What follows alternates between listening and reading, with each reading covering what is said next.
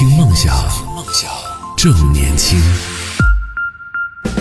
这里是动听十年换新发生的听梦想 FM，各位好，我是男同学阿南。Hello，各位好，我是叶子。嗯，这趴要跟大家来聊到的一个话题，说在公共场合遇到熊孩子吵闹的时候应该怎么办？这个话题有有一个小背景啊，就是呢，最近啊，在这个新加坡的一家餐厅呢，计划对这个在餐厅吵闹的儿童收附加的费用。那么吵闹的儿童呢，将被收取约五十元人民币的这个费用。这个消息呢，在网上嗯爆出之后呢，引发了热议。有的网友就认为啊。这是对有孩子家庭的歧视，好然后批评餐厅缺乏这个包容性。但也有网友认为，餐厅此举呢会吸引许多寻求安静的顾客，也是这个利弊相存的。嗯，所以就今天我们就来聊一聊，说，哎，各位朋友，在公共场合，首先我们有一个前提啊，就在公共场合，你会不会很介意小朋友很吵？因为我们都知道，小朋友本来就是天性都是属于比较好动、比较爱闹的。那对于在公共场合里边遇到这种很吵的小朋友的时候，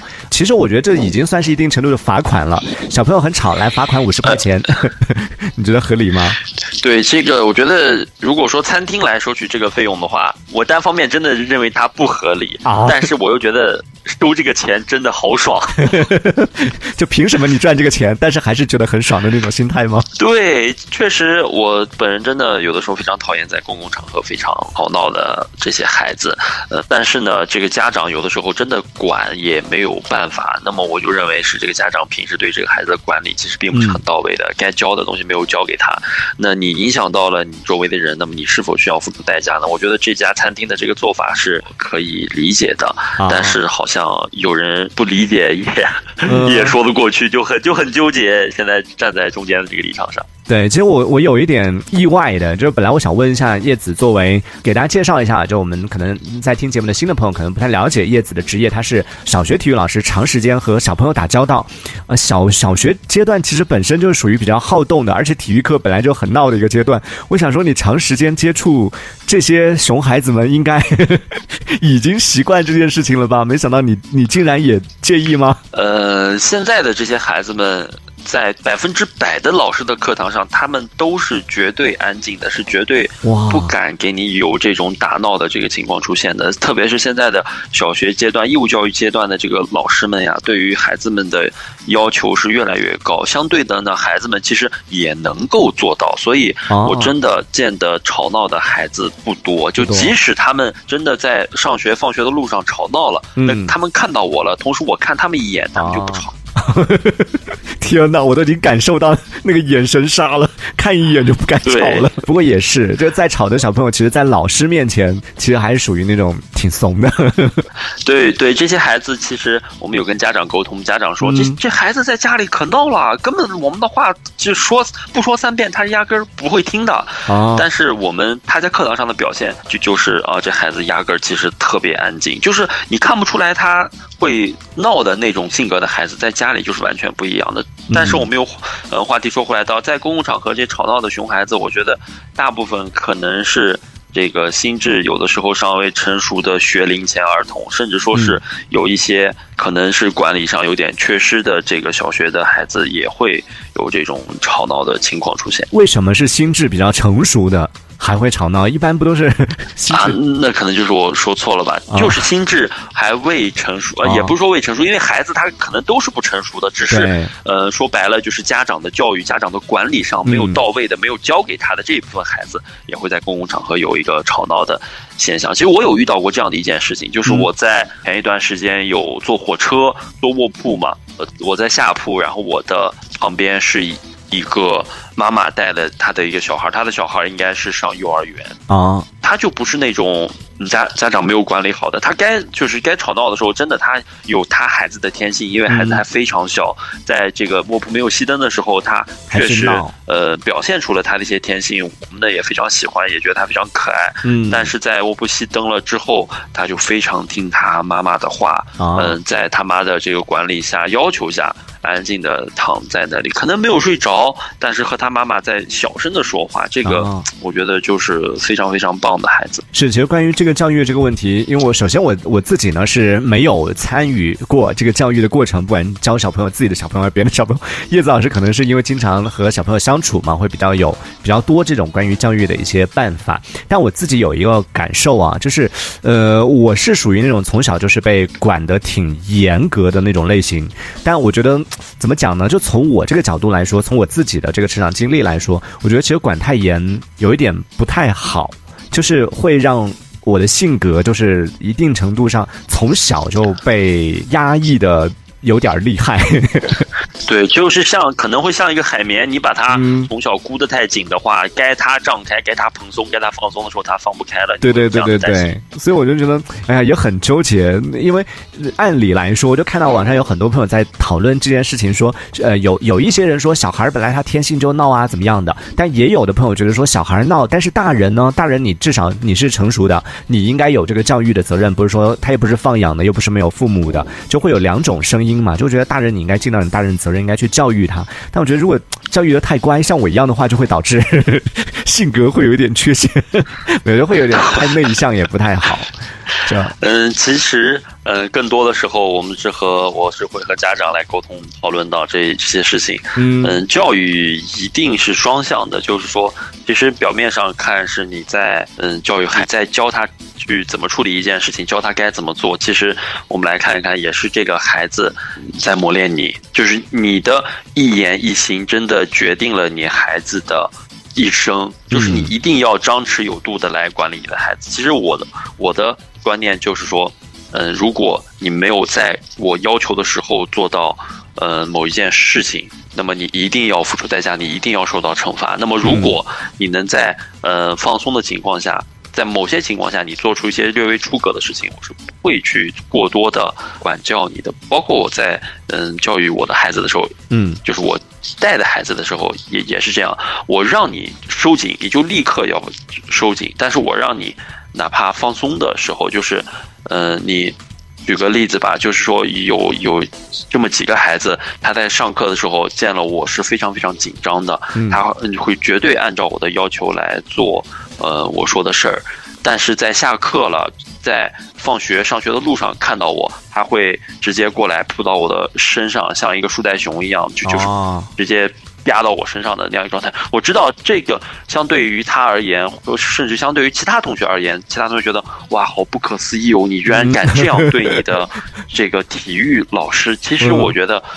这种行为，只要是在他。现在年龄阶段允许的情况下，我觉得是非常好的，因为嗯只有你和他更亲近了，他才能更听你的话。嗯就一定是张弛有度的，就是千万不能像你前面说到那样一直被压抑，一直被压。其实我跟你一样，以前小的时候也是一直被压抑着，一直被箍得非常紧的那个状态，然后导致嗯现在也确实感受到自己在性格上的缺陷太明显了。嗯，会有一些影响。那那也还没到缺陷，还没到缺陷，还是有很很好的。那至少在大多数时候，应该说是利大于弊吧。只是说在这个过程里边，就比起那些可能比较吵闹的孩子来说，就特别是在公共场所，我们一直在强调的，就在公共场所这样的一个呃环境下，那相对来说可能管的比较严的孩子，可能一定程度上，嗯、好的地方是比较受外界的欢迎，更好的情况就像。刚刚叶子说到的这这个案例，呃，在这个火车上遇到的这种情况，可能就是在闹的时候呢，他也放得开，就和大家玩的时候，他也能够掌握好那个度。我觉得其实这个度就真的是不只是爸妈对他管理的一个度，同时也是小孩他玩可以闹到什么度。因为你说小孩确实闹是他的天性，但是在闹的过程里边，有的小孩就真的是让人特别讨厌，但是有的小孩呢又是属于那种特别招人喜欢的，虽然都是闹，但是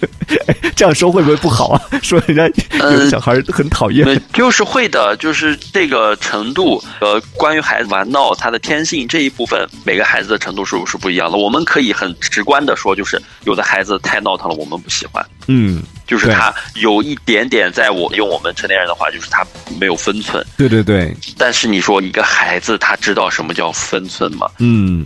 他其实不知道的太高对，了所。以这个就是家长给他的教育的问题。那么我们换句话说，我就是餐厅其实来收他家长这一部分的，我们姑且把它叫做吵闹费，那么我觉得餐厅来收他家长的这部分吵闹费，我觉得是合理的。是，其实关于这个问题，网上有很多不同的声音啊。比如说，你看有网友就说了，他说去餐厅吃饭最害怕遇到的就是那种一群小孩到处跑来跑去、大喊大叫，父母也不管，所以呢是非常支持在公共场合来做这样的一个推广的，就去收取一定的这种吵闹费用。而且我我看到这个新闻里面有说到，有的网友就觉得说这是对有孩子家庭的歧视，但是有孩子家庭这个里面说到的，并不是说所有有孩子的家庭都要收这个钱，只是针对那些比较吵闹的儿童会收取这个费用。当然，也有网友提到了一点，我觉得也是确实可能会出现的一个情况。他说，这个其实你比较难实行，因为就算。吵闹，你怎么去界定他呢？对不对？父母他要告诉你说没吵啊，他就正常说话啊，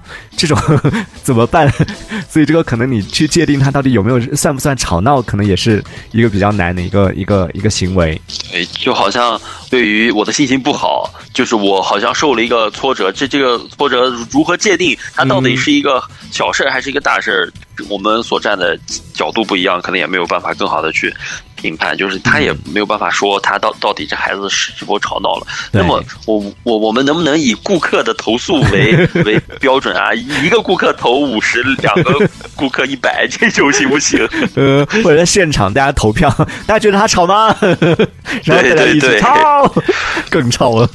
再实在再不济，我们就拿一个现场拿一个那个测分贝的那个分贝仪，只要超过多少就收费。这个可能很多大人都要中招。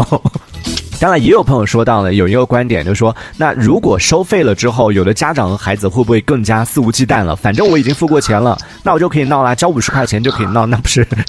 更要闹翻天了吗？也会有这种。真的，我就说，如果真的有这样的家长的话，我真的想把他。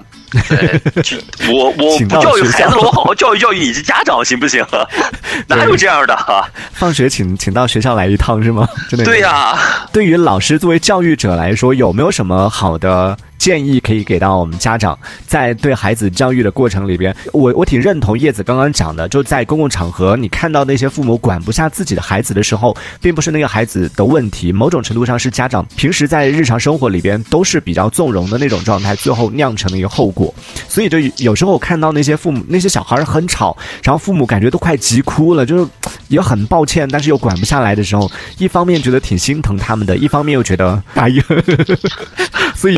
叶子老师有没有什么好的建议？就在日常管教当中，应该怎么去让孩子掌握好这个度？其实我们要想能够管理好孩子，一定是要在孩子面前树立起一个非常良好的形象的。嗯，首先你一定要说到做到，你一定要保持你的专注力。呃，你要陪他玩一个积木。好，那如果你玩玩两下就去摆弄一下手机啊什么的，这些事情是对孩子有影响的。他会觉得，就是他不懂事儿，他会觉得哦，你说要陪我玩，但是你又去玩，点开了你的手机，然后他就会觉得这是没有问题的，然后他就会潜意识的会在脑脑子里面构建出一个哦，原原来这些事情是能够被允许的，他做是能够被允许的，那么我做，嗯，是是不是也会有什么呃好或者不好的事情发生？他就会去尝试，那么他尝试。多了就会慢慢的养成习惯，这就是不好的。那就是说出来这个话，就是呃以身作则这四个字是我们需要教给孩子的东西。其次就是说，你可以批评他，那么你批评他了，你要每一次批评都要告诉他为什么。你不能说你说他一次啊两次，你有原因的告诉他说哦你不能这样这样，为什么什么？说完之后第三次你不耐烦了，你就用大声的斥责去。告诉他，其实这这是我们非常不，是我非常不提倡、非常不建议的。因为你和孩子要是共存，两个人要交流几十年，这个过程中你是需要一个呃树立一个什么样的就呃形象啊，要跟他有怎么样的沟通的方式，嗯，是你必须要和他一点一点来说的，要。有耐心，可能我们能看到很多的老师，很多的体育老师，他会采用一个简单粗暴的方法，他会用一声简单的口令，一个简单的哨音，就让你的孩子停下来。那是因为你的孩子一周只见你的体育老师两次或者三次。哦，这这种短促而有效的这种命令方式是能够让你的孩子注意力集中的，但是。这种简单粗暴的方法对于你们这种几十年的沟通和交流来说，真的有好处吗？那么作为家长的听众朋友们，你们真的就要去考虑一下了。老师的有的时候的管理的方式方法，其实。